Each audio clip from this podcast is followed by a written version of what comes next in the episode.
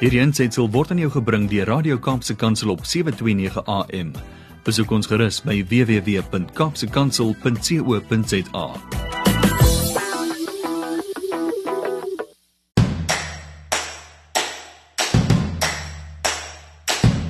Op hierdie eerste Saterdag van Mei 2021 is dit vir my 'n voorreg om jou welkom te heet by Radio Kaapse Kansel. Dit is Saterdag 1 Mei. Dit is net na 7 en jy luister na Landbou Landskap. Hartlike goeiemôre van my Willem van Jaarsveld, jou gasheer vanaf 7uur tot 8uur vanoggend. Die eerste ligte winterreën het reeds uitgesak in dele van die Wes-Kaap en ons is hoopvol dat opvolgreën vir wintergesaaiedes binnekort gaan kom. Ons glo ons gaan weer 'n reënryke seisoen hê waarin damvlakke aangevul sal word tot oorlopends toe vol. Kry jouself intussen lekker gerieflik met 'n koppie warm drinkgoed in die hand en ontspan in die geselskap van Landbou Landskap. Dit is my voorreg om met jou te gesels oor landbou sake hier op Radio Kaapse Kansel wat uitsaai op 729 AM. In vanoggend se program die volgende: Om 10 oor 7 kom saad vir die saaier aan die beurt. Vanmôre lees ons Johannes 15 vers 15. In Kapstok wat aan die beurt kom om 7:20, kyk ons na nuusgebeure in die landbou en tussen 08:30 en 10 voor 8 kom ons by die laaste gesprek met Dr. Theo de Jager oor die Wêreld Landbouorganisasie en vanoggend gesels hy oor grondonteiening elders in die wêreld. In die tweede helfte van Huis en Hart gesels ek met Ian van die kerk van Oud Klinderies oor gebeure in die melkbedryf en ons sluit Huis en Hart af met nog 'n gesprek met Andre Diedericks oor familieboerdery. Landbou landskap word afgesluit met stories van hoop wat omstreeks 10 voor 8 aan die beurt kom. Philip Geldenhuys van Kairos bediening vertel ons meer oor hulle werksaamhede in die Mamasbury gevangenisse. Landbou landskap word aan jou gebring met die komplimente van Cape Pots varsprodukte mark. Ek nooi jou graag om met ons te gesels deur middel van ons WhatsApp en Telegram nommer 0817291657 of stuur 'n SMS na 37988 en begin jou boodskap met die woord landbou. Ons gesels net hierna verder, bly ingeskakel.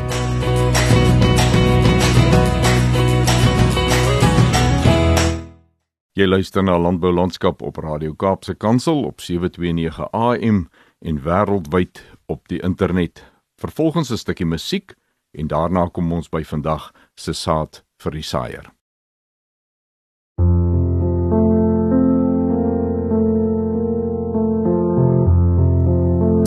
Jy is terug by Landbou Landskap en dit is nou tyd vir saad vir die saaier. Ons tema vir vandag is meer as diensknegte. In Johannes 15 vers 15 sê Jesus: Ek noem julle nie meer diensknegte nie, omdat 'n dienskneg nie weet wat sy heer doen nie, maar ek het julle vriende genoem, omdat ek alles wat ek van my Vader gehoor het, aan julle bekend gemaak het. Jesus vergelyk die toestand van 'n mens sonder kennis van die Vader se mededelings as 'n toestand van knegskap. Een wat nie die volle prentjie het nie, net doen volgens opdrag, maar sonder insig en vreugde. Jesus wil ons graag laat deel in die Vader-seun verhouding wat hy met God het. Om deel van hierdie gesprek te wees, is daar egter 'n voorwaarde. Die voorwaarde is dat ek en jy Jesus se vriendskap moet soek. In Jakobus 4 vers 4 maak die skrywer dit duidelik dat een wat 'n vriend van die wêreld wil wees, 'n vyand van God is. Vriendskap met Jesus vereis dus dat ons ons vriendskap met die wêreld en alles daarin wat ons vriendskap met Jesus kan benadeel, moet verlaat en weglaat uit ons lewens. Om vriendskap met Jesus bo vriendskap met die wêreld te kies, gee elkeen wat dit so kies en so doen toegang tot woorde van lewe. Tydens Jesus se versoeking in die woestyn antwoord Jesus die Satan dat 'n mens van brood alleen nie sal lewe nie, maar van elke woord wat uit God se mond uitgaan. Lees gerus Lukas 4 vers 4. Ons keuse vir Jesus en teen die wêreld gee ons dus toegang tot woorde van lewe uit God se mond. Om deur Jesus 'n vriend genoem te word is nie soos om deur 'n ander mens sy vriend genoem te word nie. Om deur Jesus vriend genoem te word, gee lewe. As vriend van Jesus deel die mens in daardie deel van die Vader wat ons so nodig het, woorde van lewe. En Jesus sê omdat hy aan ons alles meedeel wat hy van die Vader hoor, is ons nie meer knegte nie, maar sy vriende. Kom ons bid saam. Heilige Gees, herinner ons asseblief elke keer as ons voor die keuse gestel word om tussen vriendskap met die wêreld en vriendskap met Jesus te kies, dat ons eintlik kies tussen woorde van lewe en 'n lewe van geestelike dood. Amen. Jy luister na Landbou Landskap op Radio Kaapse Kansel. Hierna gaan ons kyk wat op die nuusfront in landbou gebeur. Onthou dat jy baie welkom is om met ons hier by Landbou Landskap te kommunikeer deur ons WhatsApp en Telegram fasiliteite by die nommer 081 729 1657 en onthou, die boodskap moet begin met die woord landbou. Ek is net hierna terug met kapstok en nuusgebeure. In landboulandskap het dit nou tyd geword vir Kapstok. Ons kyk na wat gebeur in landbou wat nuuswaardig is.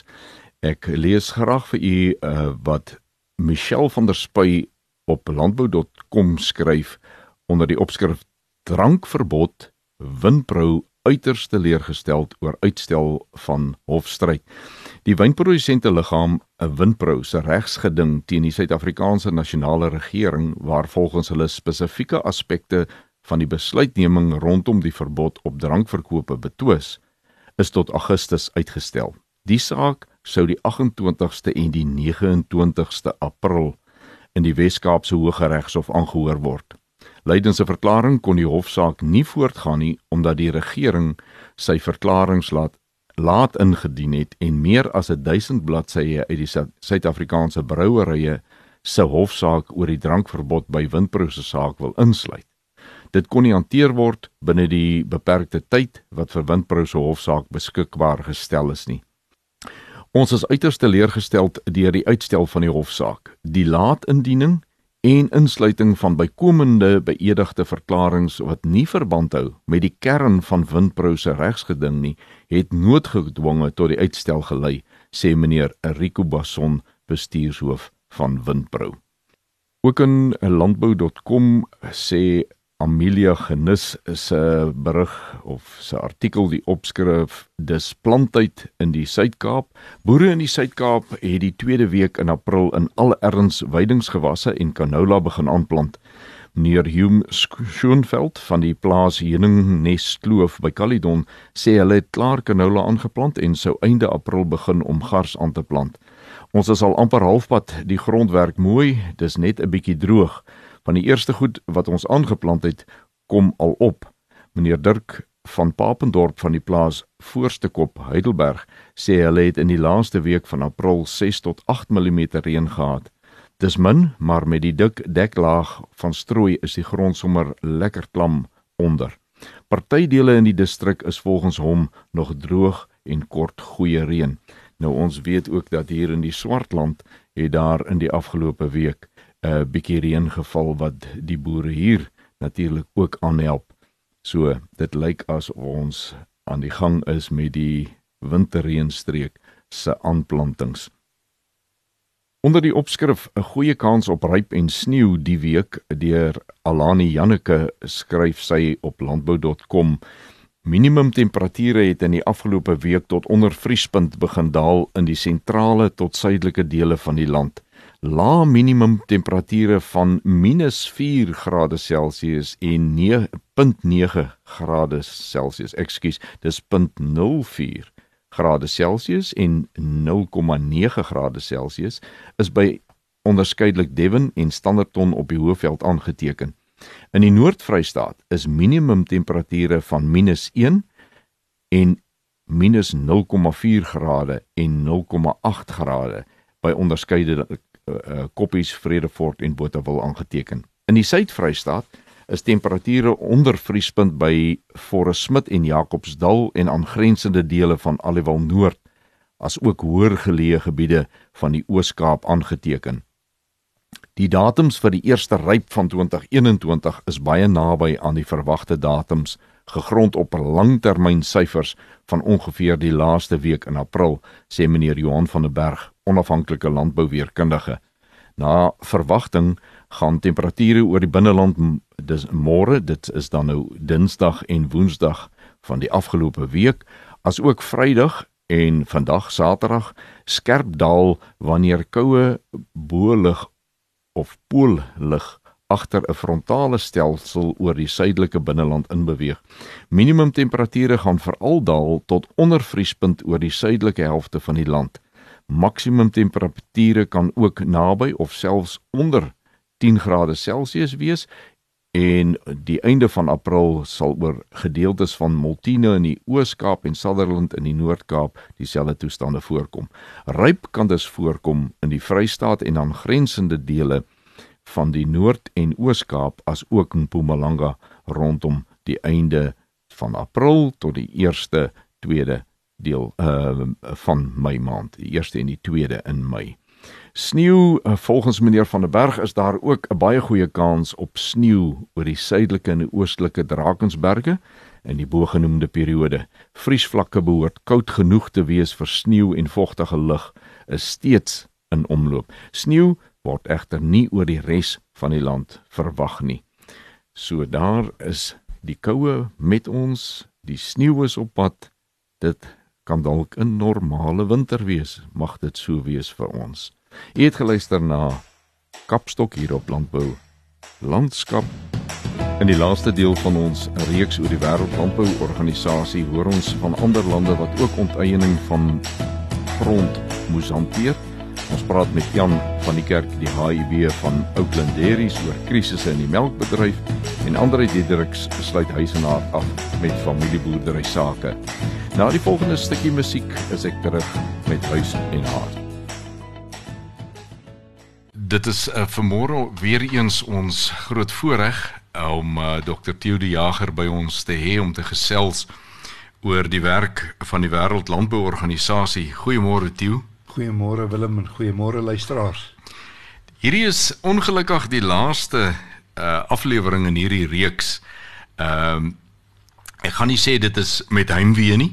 Uh want dis dalk die laaste van hierdie reeks, maar dis verseker nie die laaste wat ons met uh Dr. Theo de Jager sal gesels nie. Weliswaar oor hierdie onderwerp van die Wêreldlandbouorganisasie, maar daar's soveel ander wat nog uh voorlê wat ons ook met hom oor sou kon gesels en graag wil gesels. Toe vanmôre wil ek weet, ehm uh, jy weet die hele ding van onteiening sonder vergoeding in Suid-Afrika is 'n hoogs emosionele saak. En dit uh loop eintlik nou al baie lank in hierdie land en wat dit hier by ons meer emosioneel maak uh is die feit dat ons net oor die Limpopo hoef te kyk dan sien ons wat het reeds daar gebeur. En dan wonder ek toe nou maar so tussendeur daar waar jy sit as president van die Wêreldlandbouorganisasie, kry jy ooit die geleentheid om hierdie netelige situasie van ons in Suid-Afrika op daardie wêreldplatform se tafel te sit? O ja, ek kry die geleentheid en ek is al daarmee gekonfronteer dat ek die geleentheid dalk misbruik.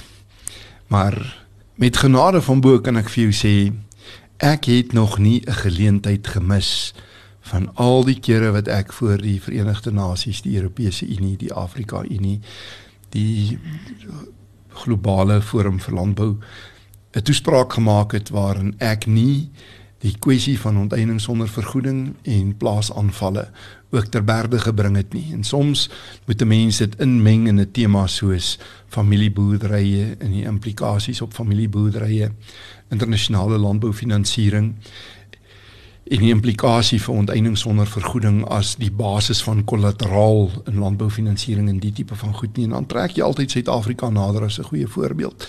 Altyd saam met ander lande ook.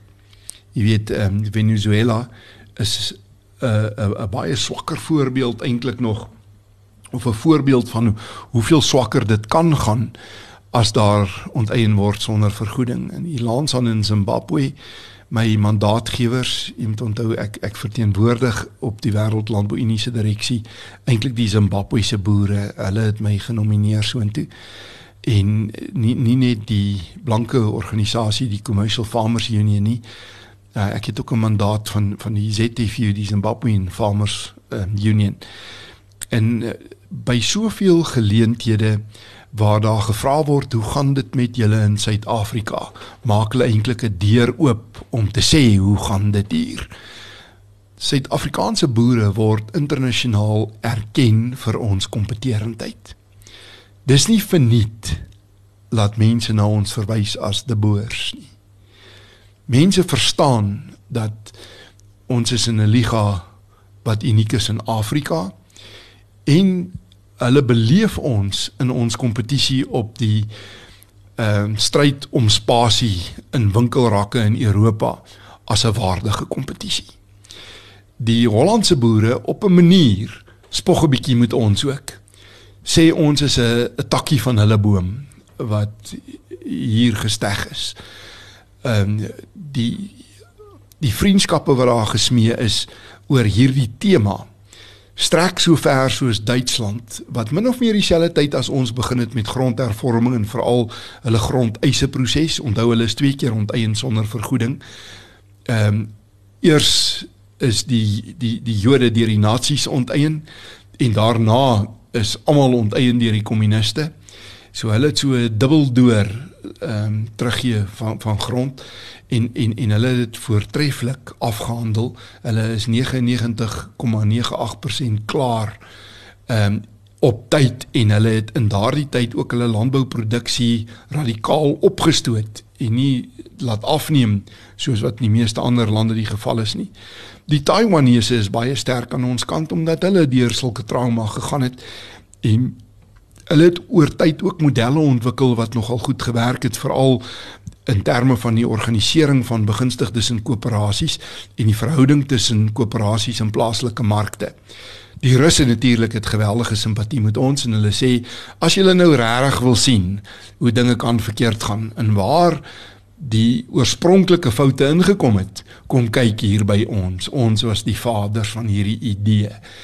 En ehm um, dan die Meksikane ook, die Meksikane wat selfs begin het om te praat van 'n terugdraai van die winste uit die revolusie van 1910 en in sekere distrikte soos die Aldeia provinsie begin het om grond wat oorgedra is in grondhervorming weer terug te dra na kommersiële boere toe. En daarom wanneer hierdie tipe van temas ter berde kom, dink almal daaroor in terme van hulle eie ervaring en verstaan hulle nie noodwendig die intriges in Suid-Afrika nie. Daar word altyd oor vereenvoudig wanneer oor hierdie moeilike temas onder mekaar gesels word. En wat die wêreld se boere aanbetref en ek het ook die geleentheid gehad om met 'n 111 ministers van landbou te praat oor die afgelope 3 jaar vandat ek in daai posisie is. Hulle meet dit eenvoudig aan die liniaal van die universele deklarasie van menseregte waar artikel 17 sê jy sal nie mense se goed vat arbitrêr sonder om daarvoor te betaal nie. Maak nie saak in watter tipe van geskenkpapier jy dit toedraai nie. Dis fundamenteel verkeerd. En as ek my bydrae gelewer het om daai waar te stoot, dan is dit omdat ek 'n geleentheid gehad het om gehoor te word en vir solank ek in daai posisie is, sal ek daai snaar bly tokkel. Dit is 'n uh, riem onder die hart om te dink dat daar in die wêreld mense is wat simpatiek staan teenoor ons situasie hier. Uh die ander ding wat ek hoor is ons dink baie keer ons is baie uniek en alleen in hierdie situasie. Dit dink vir my ons is een van baie wat 'n mens definitief tog 'n bietjie bekommerd maak is gaan ons die vermoë hê gaan ons regering die vermoë hê om 'n goeie uitkoms te bewerkstellig? Gaan hulle luister en saampraat met die boere? Of gaan dit 'n een eensidedige politieke afdruk van 'n stempel van soorte? Jy verwys daarna as maak nie saak in watter geskenkpapier ons hom toepak uh, toemaak en verpak nie. Uh, dit bly verkeerd. In die wêreld beskou dit eintlik so, dit bly verkeerd. Dit maak mense bietjie bekommerd, maar aan die ander kant weer wil ek sê met die tipe van leierskap soos wat jy self openbaar daar waar jy sit, die werk wat jy daar doen, het ons nogal hoop dat die regte, die feite sal gehoor word daar buite en kan ons maar net hoop en bly bid en vertrou dat die hemelse Vader vir ons ook hierin tog maar uitkom sal gee.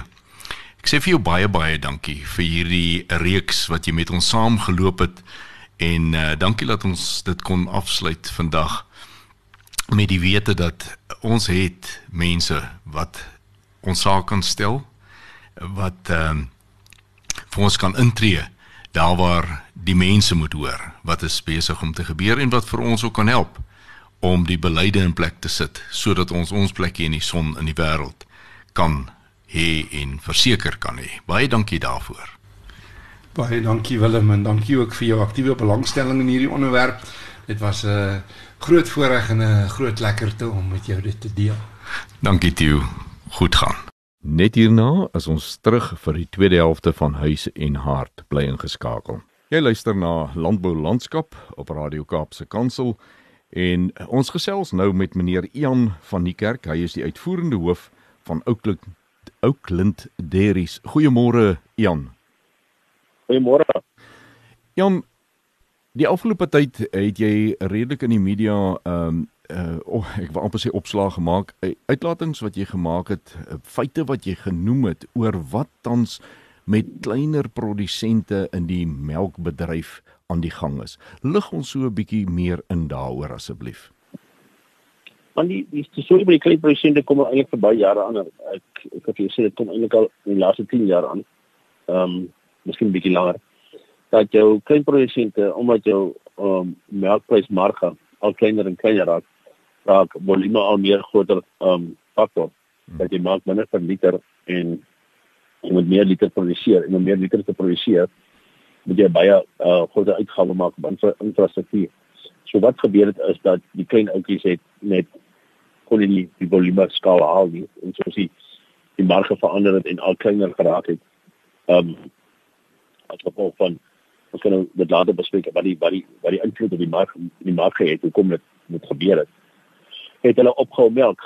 So maar dan het die groot ouens wat mega farmers was, en dit is my benaming, dis nou nie 'n algemene benaming in die in die in die bedryf nie. Ek het hulle nou maar mega farmers, dis oor 1000 beeste plus melk. Het gekom en dan die ouppies uitgekoop. Ehm um, so vir 'n baie lang tyd het ons dieselfde liters gehandhaaf in die land, maar ons het nie dieselfde hoeveel melkbode gehandhaaf nie. So maar wat die laaste jaar gebeur het is dat ehm um, met COVID en al die goed wat gebeur het, het ehm um, het die voerpryse verskriklik opgegaan in die buiteland en nasionale melkpryse het nie aangepas daarbey nie. Ehm um, en toe het daar nie net klein boertjies wat wat besluit om te op gee dat boere wat so 'n praat van 'n klein boertjie ek net kwantifiseer na 5 na 8000 liter 'n dag. Dan het jy gekry jou middelboere was rondom 'n 12 15 na 20000 ton. So toe wat toe gebeur het is jou jou groter jou middelklasboere het ook opgehou. En jou megaboere kon nie daai um vlaagbeeste wat beskikbaar was hanteer dit. Hulle kon dit nie opkoop nie. En vleispryse was verskriklik goed as gevolg van van COVID van mense wat nou by die huiskos maak neem ek aan. Maar afleiding. En dit het gemaak dat 'n klomp beeste geslag word. Nou ons is op die idee te gee teen 750 000 liter 'n dag minder.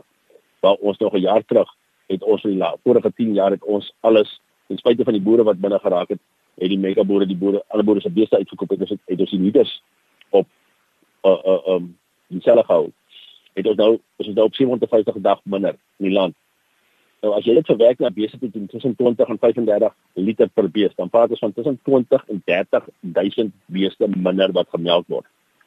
Nou as 'n megafarmer gereken word in 1000 liter, 8000 koeie per megafarmer, dan praat ons van tussen 20 en 30 megafarmers wat gone is, wat weg is, sure. verdwyn. En dit is meer dit is meer as as wat ek al weet ek as ek dalk vir 'n mega farmers op 'n bietjie of ek by 30 gaan kom hê. So as jy al die klein boertjies en aan middelklas boertjies op mekaar was wat, wat opgehou het, wat fisies beeste verkoop het, by mekaar sit dan is dit gelykstaande aan tussen 20 en 30 mega farmers wat ons verloor het. En dit is hoekom ek sê die bedryf is in die moeilikheid. Groot in die moeilikheid want uh heiliglik het voerpryse tussen 19 en 20% opgegaan. Jou jou ek praat oor van jou jou mielies en jou sojabone. Waar jou um melkpryse se beste ons kry nou 'n prysverhoging, ons boere kry nou 'n prysverhoging die 1 Mei, dan staan hulle op 13%. Maar dit klink nou 13 tussen 20 en 13 klink nou nie so baie nie, maar dit is nog steeds uh, 7-8%. Maar behalwe dit is, moet jy verstaan dat die die markprysverhoging het elke keer 'n maand of twee na die prys die voerprysverhoging gekom. So jou boere was omtrent altyd 20% agter. Um, en nou die diesel se pryse wat opgegaan het, die die voerprys alweer onder die 20 rand opgegaan. So dit is 'n sirkel wat besig is om al groter en groter te gaan en die druk op die melkbode raak al meer. Jon, weet jy, uh, ek wil jou 'n vraag vra maar jy gaan hom baie kort moet antwoord. Kan ons as verbruikers enigsins 'n bydrae lewer tot die voortbestaan van ons melkbore in hierdie land? Die enigste ding, die enigste ding wat die verbruiker kan doen is om seker te maak hy koop plaaslike melk. Koop jou plaaslike melk. Vind uit wie jou plaaslike melkerye is in die Kaap. Nie net plaaslik soos in Trilanti, plaaslik soos in jou streek. En probeer daai melk ondersteun. Ons is in die Kaap is ons gelukkig dat ons 'n uh, mooi klompie melkerye wat ons kan ondersteun in in in, in Boer-Gauteng is dit nie so so die geval nie. En dan as jy langlewe melk koop, maak seker jy kyk dat dit 'n produk van Suid-Afrika is. En dan beteken die melk kom uit Suid-Afrika uit.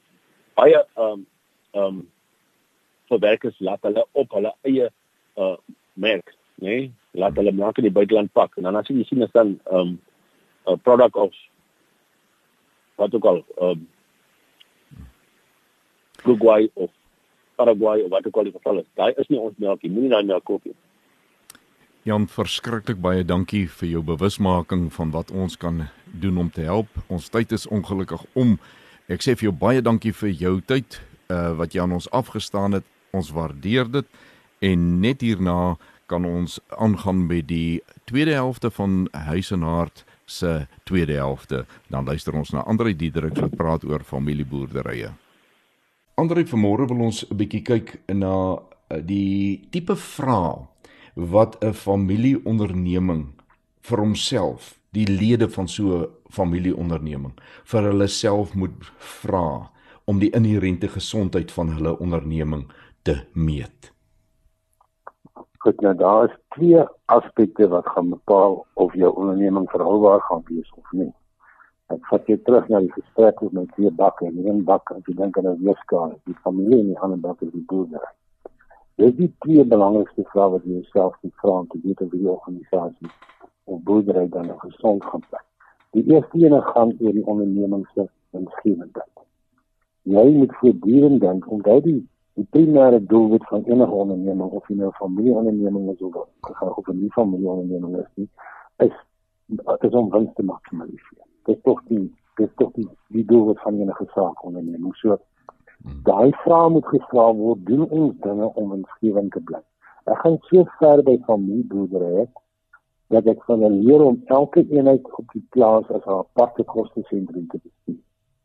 Jy moet weet of daai eenheid van jou op sy eie winsgewend is of nie. Anders begin jy nader aan 'n krysubsidie sit en jy weet nie regtig waar lê die uitgawes waar lê die inkomste nie en daai goed duidelik skei. Dit is 'n winsgewendheid van elke eenheid kan verstaan. Die ander ding wat jy moet doen is jy moet sorg dat daar harmonie in die familie is. Nou dit begin mos nou maar weer by die normale ding van die sigtigheid. As jy gesig is oor hoe jy kyk na hoe die onderneming na van vierendheid bestuur word, nie? En jy weet nie wat die ander een doen nie. Almal moet mekaar se goeie en en en regte punte verstaan van hulle spesifieke weet. Kan dit potensieel uh, lyk op dis dis harmonie in die familie. So, jy sit nie met jou eie wêreldjie nie. Weer eens, as ek in 'n vorige program gesê het, dan met holistiese benadering. Dis van die twee dinge waarna gekyk moet word. Gereeld gekyk moet word om te kyk of die familieboerdery inherënt gesond is.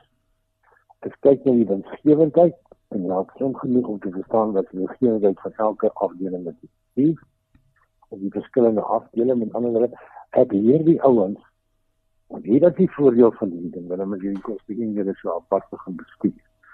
Jy met die ou begin hier daar vir uitdrukking wat ons sê die Lord drive behavior, né? Hmm. Wie jy ou vir goed bepaal sy gedrag. As elke ou dan sy koste net apart kyk, dan gaan hy nie net uitgawes begin aangaan nie, want hy word nou teen winsgewendheid gedoen. Hmm. Nie hoeveel hy verkoop het nie, maar hoe winsgewend dit alles gebeur met die jaar. Dit behoort te impakteer in sy vergoeding in die einde van die jaar. Hoe meer winsgewend. So jy begin elke eenheid hier om sy sake beskik te. en dan natuurlik harmonie in die familie. Ons praat altyd van mense dink dit is sogenaamde sagte dinge. Dis nie die sagte dinge nie. Want ek vir jou sê baie suksesvolle familiebroedere het al ondergegaan omdat die familie, die verhouding in die familie in harmonie geskep het. Mm. Absoluut. Weet jy Andre interessant, ehm um, as landbouekonoom het ek in my lewe nou al baie te doen gehad met die herstrukturering van boere boerderye wat sukkel finansiëel en dit was altyd die begin van elke herstrukturering. Kry al die koste sentrums op hulle eie gemeet want daar's 'n spreekwoord wat ook sê om te meet is om te weet. En as jy nie weet nie, is jy net in ja. die duister aan die tas. So dis eintlik maar 'n sakebeginsel waarvan jy praat om om Natuurlijk, ja. ons moenie in silo's werk nie maar ons moet koste sentrums as eenhede bestuur in harmonie met mekaar. Die harmonie wat ook in die familie nodig is. Andre baie baie dankie. Baie insiggewend. Ek dink ons luisteraars behoort hierby baie baat te vind. Bly ingeskakel want net na ons volgende stukkie musiek is dit tyd vir stories van hoop. Dan gesels ons met Philip Geldenhuys. Op landbou landskap het dit nou tyd geword vir stories van hoop en vanmôre gesels ons met meneer Philip Geldenhuys. Hy is die Wes-Kaapse voorsitter van die Kairos gevangenisbediening. En ons vraag aan jou Philip is vanmôre wat doen Kairos gevangenisbediening? Man Willem, uh as jy my sou vra waarom ons dit doen, sal ek volgens vir jou sê uh as ons kyk na Matteus 28 vers 19 wat sê gaan en gaan maak disippels en dan ook verder in Matteus 25 vers 36 wat sê ek was in die tronk en jy het my besoek. En dan natuurlik die ander vers Hebreërs 13 vers 3 wat sê onthou hulle in die tronk asof jy 'n medegevangene is. Vir my persoonlik en my persoonlike hoedanigheid is Jesaja 61 vers 1 en ek gaan nou in Engels vir jou net lees. The Spirit of the Lord God is upon me because the Lord has anointed and commissioned me to bring good news to the humble and afflicted.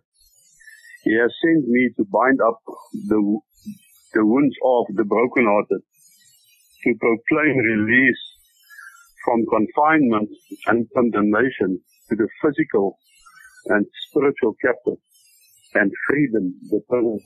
The prisoners. So daai een is vir my persoonlik waar die Here my geanoint het in die gevangenisbediening. Nou Kairos se missie uh uh as ek dit kort kan verduidelik is die missie van die Kairos gevangenisbediening is uh om Jesus se liefde en sy vergifnis te verkondig aan alle gevangenes, sowel as hulle families en persone wat met hulle werk en om hulle te help om 'n lewens te verander. Dit sodoende uh, weer kollektiewe lede van 'n gemeenskap te kan word.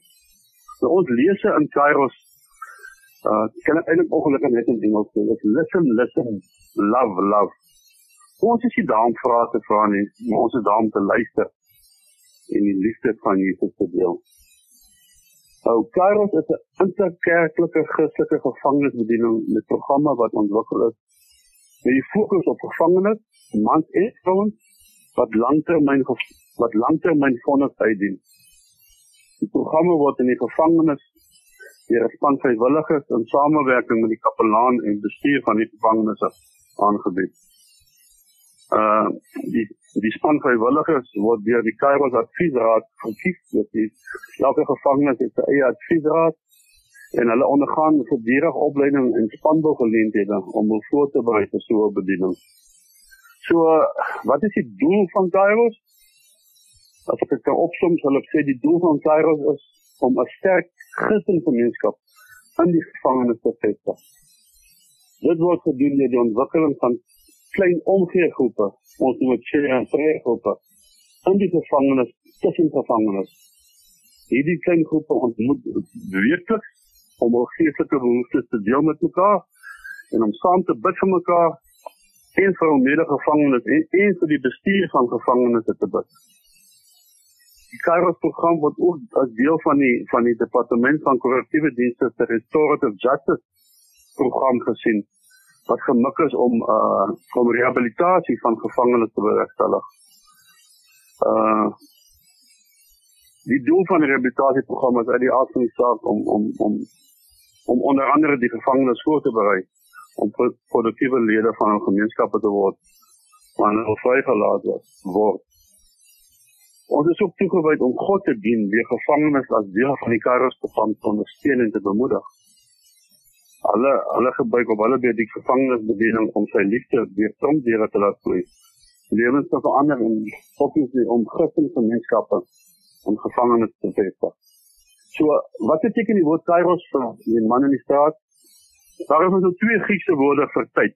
Die mees bekende een is die kronos tyd, wat tyd in ure, dae en maande is. En dan die betekenis van kairos stel voor wat deur God as 'n spesifieke doel eenkant gesit word. Die gevangenes omgewing speel speel tyd altyd 'n belangrike rol en dit is in hierdie omgewing waar kairos 'n spesifieke rol speel. Dit is God se spesiale tyd vir jou wat in die gevangenis is.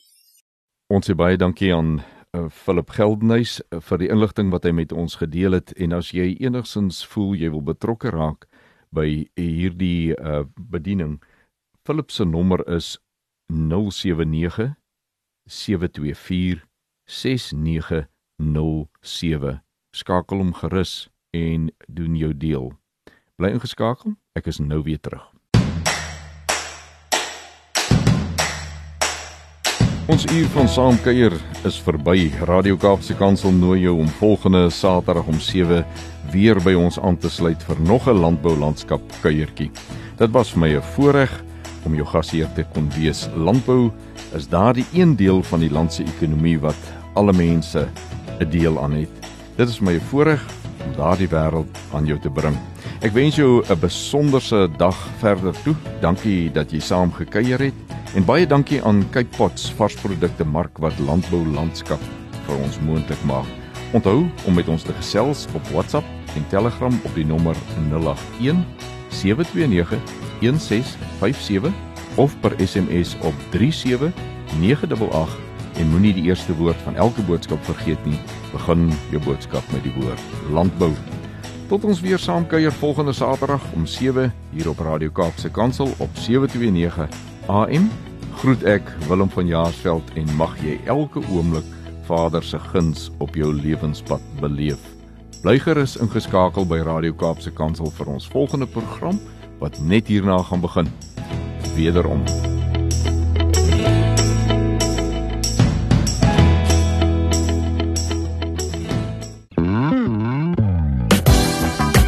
Hierdie aansetsel is aan jou gebring deur Radio Kaapse Kansel op 729 AM. Besoek ons gerus op www.kaapsekansel.co.za.